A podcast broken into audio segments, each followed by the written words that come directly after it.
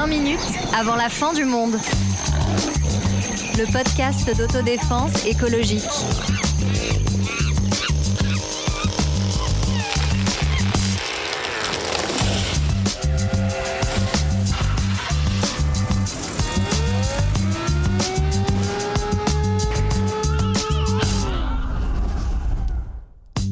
Bonjour, bonjour. Il y a quelques mois, grâce à un article de Vice, j'ai découvert un clip publicitaire pour une marque de paris sportif. Ça se passe dans un quartier populaire.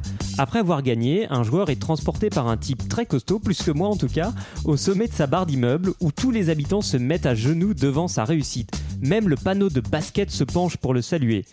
Est-ce à cet espoir-là qu'il faut se résigner pour voir sa vie changer quand on habite dans un quartier populaire? Celui euh, du succès financier, de la réussite individuelle, de se distinguer à tout prix des autres, mais sans collectif ni remettre en cause ce qui rend la vie impossible. Quelle forme peut-on donner à l'espoir du changement? Parler d'écologie et de quartier populaire, c'est le sujet de ce nouvel épisode, c'est parler de politique et poser la question du pouvoir avec euh, Sarah, Bonsoir Antoine. Marlène Salut et Fatima. Salut. Fatima euh, Wassak, on est très heureux de t'accueillir avec nous pour, euh, pour cet épisode. Tu as publié récemment un essai politique qui s'appelle La puissance des maires aux éditions La Découverte, qui est un texte, je te l'ai dit, que je trouve intime et collectif, spirituel et concret, et qui propose de faire des maires un nouveau sujet révolutionnaire. Alors on a une tradition ici que tu vas être la première à inaugurer, c'est de définir euh, les mots et un mot qui circule à peu près partout et que chacun peut aussi investir de mille façons, c'est celui d'écologie et que tu nous dises peut-être d'abord ce qu'évoque pour toi euh, l'écologie. Alors l'écologie pour moi c'est avant tout euh, la possibilité, le droit de circuler euh, librement dans l'espace public, dehors, de, de, de, de s'y étirer, de, respirer, euh, que de voir nos enfants euh, y jouer. Et cette définition est très liée à un vécu dans les quartiers populaires et très ancrée dans l'histoire des quartiers populaires et de l'immigration, puisque les quartiers populaires sont quadrillés, sont surveillés, sont compartimentés. Et, et, et, et donc, il y a cette, cet enjeu qui est important pour moi et qui, euh, je pense, est central pour les habitants qui vivent euh, dans ces quartiers. On parlait de mémoire et d'histoire, tu l'évoquais à l'instant de, ces quartiers. Qu'est-ce qu'on peut dire déjà sur euh, l'histoire, l'origine de ces quartiers populaires, Marlène? Bah Alors déjà, on on peut essayer de les définir, hein, ces quartiers populaires, en tout cas en France. euh, quand on parle quartier populaire, euh, on parle en fait des périphéries, souvent plutôt donc collées au centre-ville. Le terme de périphérie veut déjà dire quelque chose, hein, parce qu'il veut déjà signifier une, domination en fait hein, entre ce centre-ville et ce qui l'entoure, ce qui en dépend finalement. Voilà, donc c'est ce qu'on appelle plus communément les banlieues, même si en réalité il y a des banlieues riches et des banlieues pauvres. Euh, Aujourd'hui, voilà, ces quartiers populaires, ce sont euh, ces quartiers dominés qui, euh, dans lesquels on avait mis toutes les usines, donc souvent dans les quartiers est des villes. Et ça, c'est juste une histoire de vent qui souffle et qui souffle vers l'est et donc qui emmenait les fumées euh, polluantes, non pas vers les quartiers riches, mais vers les quartiers les plus pauvres. Oui, parce que donc l'histoire de ces quartiers, finalement, elle est liée à l'histoire de l'industrialisation de la France, à la France productiviste, puisqu'on a installé de nombreuses usines euh, qu'on a déplacées euh, du centre, on les a mis en périphérie pour pas qu'elles gênent, et les ouvriers sont peu à peu euh, venus, les classes populaires sont venues euh, s'installer euh, à côté de, de ces usines. Oui, absolument. Et c'est aussi lié à l'histoire euh, euh, coloniale et post-coloniale de la France, puisqu'on Oui. trouve dans ces quartiers populaires euh, une forte proportion de- de- d'habitants euh, euh, descendants de l'immigration post-coloniale et en particulier euh, africaine, la classe populaire euh, racisée. Alors, dans ces quartiers, on, on estime, c'est pas très simple toujours les découpages administratifs, mais que euh, il y a à peu près 5,5 millions de personnes qui y vivent. Et euh, question que je voulais te poser, Fatima, c'est que tu sais souvent on dit, euh, est-ce que c'est un problème écologique, est-ce que c'est un problème social, et on passe parfois de longues heures à savoir s'il vaut mieux privilégier l'un ou l'autre. Et quand on regarde la vie quotidienne dans ces quartiers, on a l'impression qu'en fait les problèmes au quotidien sont à la fois écologiques et sociaux. Oui, absolument. C'est le vécu, euh, l'intersectionnalité euh, concrète. Euh, un exemple, on s'est battu à Bagnolet pour Ouais. que les ascenseurs fonctionnent. dans des immeubles de 18 étages où ils ne fonctionnaient pas depuis plusieurs années. Et donc, on, on- voilà, on comprend ce que ça peut causer, coûter à des personnes âgées, à des Mmh. femmes enceintes, Mmh. des, des enfants en bas âge, etc. On on- on s'est battu là-dessus et il y a une dimension sociale évid- évidente, mais il y a aussi une dimension écologique et, et, et je- et- et- et ça renvoie à la définition que je donnais tout à l'heure de l'écologie, c'est-à-dire ne pas être assigné à résidence, ne pas être bloqué dans nos appartements exigus, ne pas avoir nos enfants bloqués devant la télévision et au contraire pouvoir circuler librement dans, dans l'espace public. La liberté de circuler. Ce que je trouve intéressant, c'est dans un peu l'imaginaire de ce qu'on représente des banlieues, notamment au cinéma assez récemment, dans des films comme Bande de filles, Les Misérables, Divine, où on va voir ces, ces grandes barres bétonnées et puis aussi justement ce qu'on donne aux enfants, aux jeunes, qui sont des, grandes, des grandes plaques de béton sur lesquelles ils peuvent évoluer, où on est complètement dépourvu, dépourvu de, de verre et on va offrir un environnement finalement très peu sain à, dans ces espaces-là. Ouais, et puis en fait, ça montre que les conditions matérielles dans lesquelles vivent ces populations, c'est vraiment une, c'est une véritable question écologique. Ça pose la question de la salubrité de ces logements, ça pose la question euh, de l'esthétique qu'on leur donne, et comme tu le disais, c'est des espaces très bétonnés dans lesquels en fait on s'est jamais posé la question justement de l'environnement, de l'écologie, de la place que ça doit occuper. C'est une question qui a été réservée finalement aux beaux quartiers, dans lesquels on trouve toujours les squares, les parcs, etc., dans lesquels aussi on a des résidences secondaires où on peut justement aller se mettre Enfin voilà, c'est vraiment euh, une assignation à un type d'habitat qui est un habitat qui n'a pas du tout été pensé de manière environnementale. Il y a aussi ce qu'on raconte euh, de ces quartiers dans euh, l'espace public, dans les médias. Euh, il y a quelque chose qui me revient, c'est au moment du confinement. Donc vous savez qu'il fallait ces petites autorisations pour sortir de chez soi. Et puis je crois qu'on a vu Fatima, un ministre de l'Intérieur, se féliciter du record des, amendes en Seine-Saint-Denis. Oui, absolument. C'est-à-dire que non seulement c'est une population qui subit le plus d'inégalités, mmh. d'inégalités scolaires, d'inégalités également d'accès à la santé. Donc on l'a vu pendant effectivement la, période de Covid, euh, mais c'est aussi une, population qui est euh, très réprimée dans, le, mmh. dans le même temps.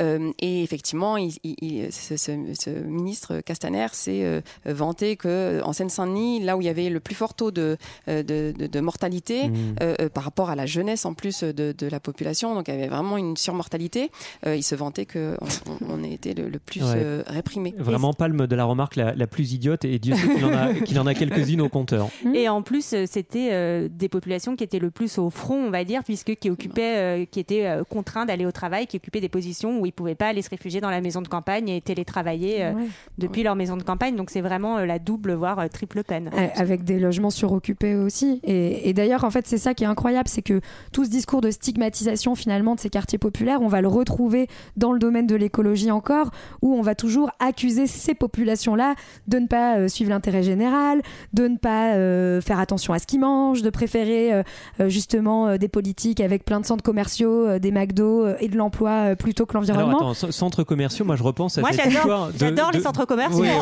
Sarah, on va arrêter, on va, on va arrêter de t'inviter dans ce podcast. tu sais très bien ce qui te pend au nez. Hein. Avec la viande et les centres commerciaux, c'est déjà trop. je me souviens, Marlène, de, cette histoire d'Europa City. Oui, en fait, c'est ça, c'est vraiment un projet qui est fascinant. Hein. C'est un projet dans le triangle de Gonesse, donc entre la Seine-Saint-Denis et le, le Val d'Oise, qui consiste à mettre en place un genre de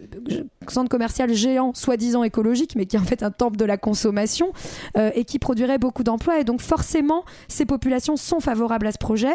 Et puis en fait, forcément, elles préfèrent ça plutôt que tous les champs euh, qu'on va détruire à ce moment-là et qui pourraient, par exemple, permettre de relocaliser l'agriculture et l'alimentation de ces personnes. Oui, et moi, je peux témoigner que ces représentations sont fausses parce que j'avais suivi un petit peu euh, la naissance de ce projet Europa, City, notamment en Seine-Saint-Denis. Et en réalité, la population qui vit dans le 93 ne voulait pas de, ce projet, malgré les promesses en termes d'emploi euh, qu'on leur faisait euh, miroiter, tout simplement parce que c'est une population qui a la mémoire des projets, de ce type de projet. Euh, ça fait des décennies qu'on leur promet des milliers d'emplois. Voilà, il y a toute l'expérience autour de, notamment du Stade de France, et où en fait, en réalité, ils n'ont pas accès à ces emplois-là, et, donc ils étaient opposés, opposés à ce projet. Il y a un autre problème, c'est très clairement la façon dont c'est raconté dans les journaux télévisés. Quelques jours après la mort d'Adama Traoré. Euh, donc euh, France 2 a consacré un reportage euh, à une mobilisation, la première qui avait lieu, et c'était un reportage de seulement 23 secondes, préférant consacrer, j'ai découvert ça grâce à Acrimed, 7 minutes au très classique chassé-croisé qui revient à chaque vacances, ou 5 minutes. Très original. Sujet, ah, sujet majeur quand même, Antoine. autre sujet majeur, 5 minutes sur un plat de moule typique de, de l'île d'Oléron. Ouais, mais 23 secondes en réalité, déjà dire que c'est beaucoup, euh, euh, donné euh, l'affaire, il s'agit de violences policières et on n'aime pas en France médiatiser ces, ces affaires-là. Ah, surtout, ça n'existe pas, les violences policières. non, on n'en parle que quand ça brûle. Quand ça ne brûle pas, on n'en parle pas. Et puis ensuite, il faut voir dans le détail à quoi renvoyer ces 23 secondes. Souvent, il y a une criminalisation des victimes. On parle souvent du fait qu'elles étaient en train de voler une mobilette, pour, comme pour justifier, comme pour justifier le, le, le, le crime policier. Et, et, on voit là toute la déshumanisation et quand il s'agit d'adolescents, toute la désenfantisation euh, euh, qui opère là. Et on va euh, demander aux mamans, c'est le terme qui est très dépolitisé et que tu mm. déconstruis très bien dans ton livre, aux mamans de faire tampon entre les faillites collectives de l'État et la colère qui peut s'exprimer. Voilà, c'est-à-dire qu'on on, on voit par exemple débouler, arriver euh, des ministres, des premiers ministres pour se plaindre que euh, euh, les poubelles ont brûlé, que les voitures ont brûlé, les mêmes qui n'ont pas envoyé un mot de condoléances hum. aux parents endeuillés. Hum. Hum. encore une fois, parce que nos enfants sont, sont, déshumanisés. Et effectivement, on attend de nous, les mères des quartiers populaires, on attend de nous qu'on calme nos fils. Voilà, et qu'on les retienne. C'est pour ça que je parlais tout à l'heure d'assignation à résidence, qu'on les retienne dans nos appartements, qu'ils consomment des écrans, donc télévision, vidéo, etc.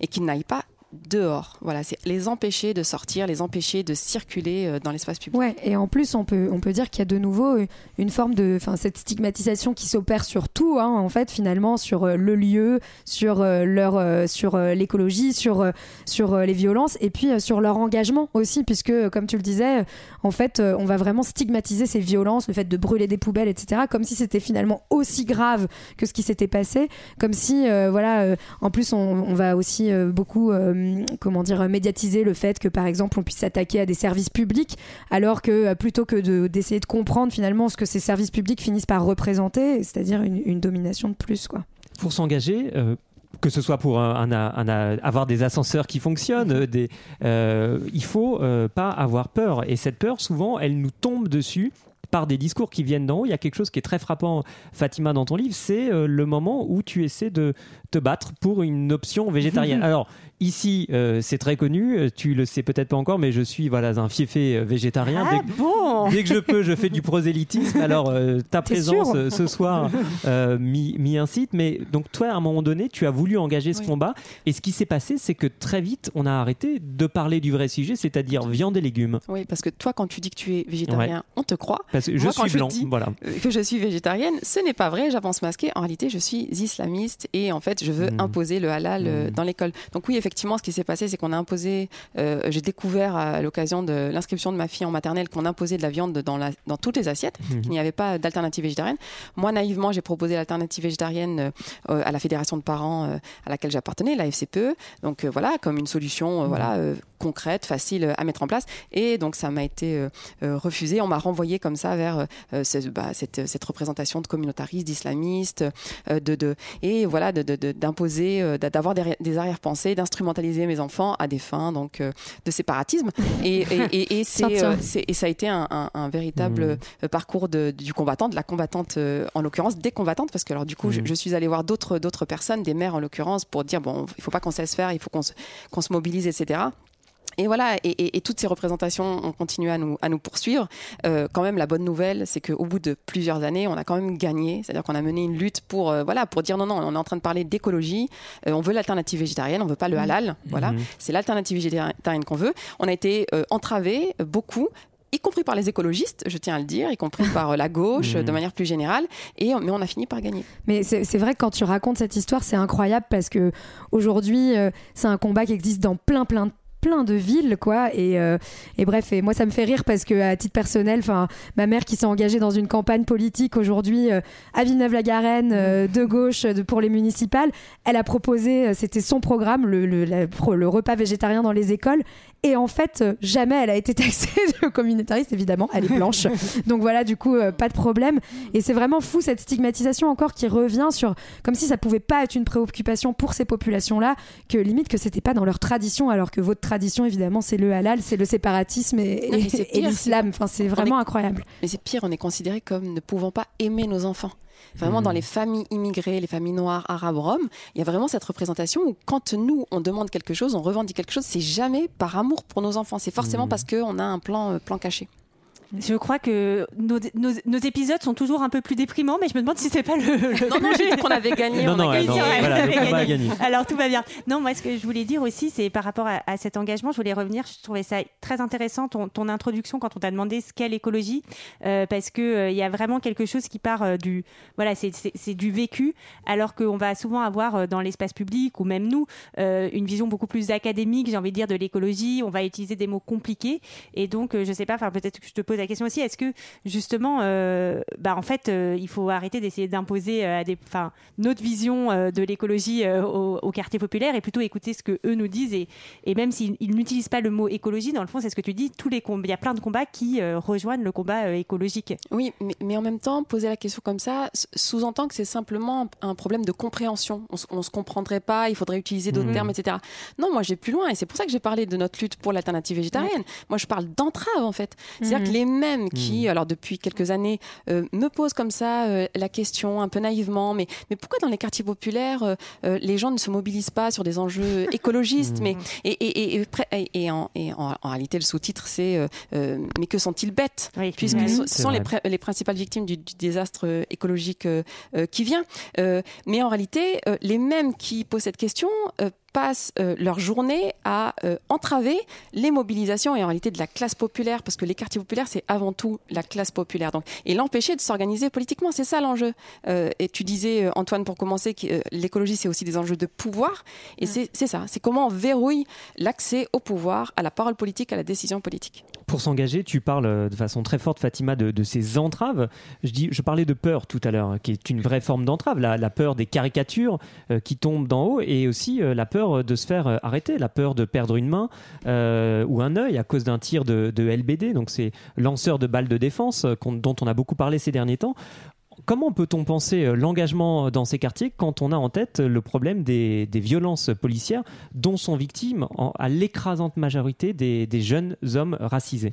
Oui, alors plus largement euh, que les violences policières, la question du racisme structurel. Mmh. Parce qu'en réalité, c'est vrai qu'aujourd'hui dans les quartiers populaires, on parle beaucoup des violences policières. Pourquoi? Parce qu'en fait, la lutte la plus apparente, mmh. la plus aboutie, aujourd'hui, la lutte des quartiers populaires et de l'immigration, c'est la lutte contre les violences policières. Mmh. Et, mais c'est parce qu'elle symbolise en fait tout le racisme structurel euh, que l'on que l'on vit. Alors quand je dis racisme structurel, c'est pas quelque chose de massif. Mmh. Je le raconte dans le livre. C'est vraiment des petites choses qui peuvent se passer à la crèche, à la maternelle. Mmh. C'est ça peut avoir le goût de, de, de la vanille. C'est la stigmatisation des cheveux crépus par mmh. exemple. C'est la stigmatisation des langues de la langue maternelle, la stigmatisation ouais. de l'islam. C'est toutes ces petites choses qui au quotidien en fait euh, détruisent psychiquement euh, les individus dès le plus jeune âge. Moi je dis c'est de, de, du ventre de nos mères jusqu'à la tombe. Et donc oui effectivement c'est comment on, on peut penser l'écologie dans les quartiers populaires, dans cette classe populaire, sans penser à la question du racisme structurel. Ce n'est pas, pas, possible. C'est voilà, des enjeux de vie et de mort. Je veux dire, après, on peut parler de réchauffement climatique, mmh. la question du nucléaire, toutes ces questions-là. Mmh. C'est pas des questions qui sont trop nobles pour nous.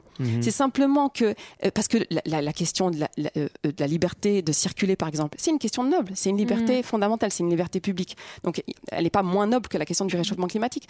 Simplement, euh, on, on, on, a euh, ces enjeux-là, euh, je le disais, déshumanisation, désenfantisation. Nos enfants ne sont pas considérés comme des enfants. Mmh. Je parle notamment de la petite Malika Yazid, de 8 ans, qui ouais. est morte sous la Ve République, c'est les années 70.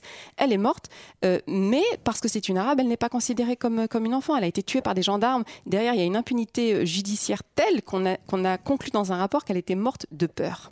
Voilà. Et, et, et, oh. et, on a tout fait pour empêcher la révolte populaire euh, dans la cité des Grous euh, à Fresnes. Enfin, je veux dire, c'est ça l'histoire de l'immigration mmh. et des quartiers populaires. C'est ça qui, qui, qui, qui, est, important pour nous. C'est voilà comment on peut s'intéresser à autre chose que euh, nos enfants, notre avenir, notre, notre destin commun. Ouais, et je pense que peut-être euh, ce qui était intéressant, c'est que c'est vrai que ces questions de violence policière, elles sont limite encore plus venues sur le devant de la scène quand ça a été des, des populations justement non racisées qui se sont mobilisées, notamment les gilets jaunes, où on a commencé à avoir d'autres victimes de tirs de LBD, etc.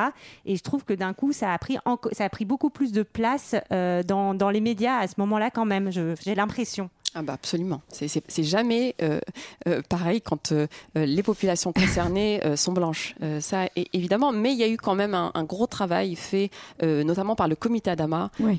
et d'alliance aussi avec les Gilets jaunes, oui. etc., qui a permis de mettre au centre la question des violences policières, mais notamment avec cette forte dimension raciste. Et au-delà de, la question des violences policières, euh, justement, dans un dialogue entre Assa Traoré et euh, Valérie euh, Masson-Delmotte, qui est donc climatologue, cette question du déni, déni de justice climatique et sociale, en montrant qu'il y a des mensonges à la fois sur les meurtres de la police et la réalité du changement climatique. Donc, quelque part, il y a cette idée du combat pour la justice. Absolument, qui a pu se manifester le 2 juin, le 13 juin cette année, qui s'est manifesté aussi le 13 juillet. C'est-à-dire qu'on a eu là une génération, la génération climat euh, qui euh, se bat pour euh, aussi des, des, des, des enjeux de, de, justice et la génération Adama qui se bat pour, voilà, pour avoir vérité et mmh. justice dans les affaires de, de violence policière et comment ces deux générations ont convergé et, et finalement, d'ailleurs, ne sont pas contentés de converger. Moi, je parle de plus en plus d'un projet politique commun. C'est-à-dire que mmh. c'est comment on se met d'accord sur cet objectif en fait de justice, donc justice environnementale, justice, justice sociale, comme d'un même combat. Ouais, et on peut voir en plus que, enfin, dernièrement, là, je lisais encore que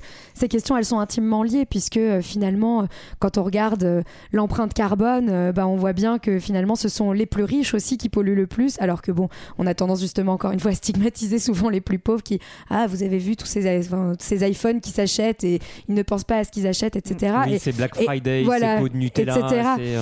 Et, finalement, on voit bien que ici, le social et l'environnemental se rejoignent, quoi. Bah oui, enfin c'est ce que tu dis, c'est que clairement l'empreinte environnementale la plus faible revient euh, aux classes populaires et pas euh, aux classes les plus riches qui vont euh, se vanter de manger bio et, et, de moins manger de viande, etc. Et donc voilà, c'est il y a une vraie injustice là-dedans. Alors, il y a quelque chose à reconstruire de l'ordre du projet politique. Tu le disais euh, très bien, je trouve, euh, Fatima. Et je repense à une phrase que je trouve très forte dans ton livre, La puissance des mers, où tu écris Les mondes de nos ancêtres se sont déjà effondrés. À cause de la colonisation et de toutes ses conséquences, on y reviendra, euh, j'espère, dans un prochain épisode. Mais à ton avis, est-ce que la mémoire de cet effondrement peut nous aider à combattre l'effondrement écologique ou à comprendre quelque chose de ce qui est en train de se passer maintenant sous nos yeux? Oui, en tout cas, ça peut nous permettre de construire une écologie du présent, une écologie euh, positive.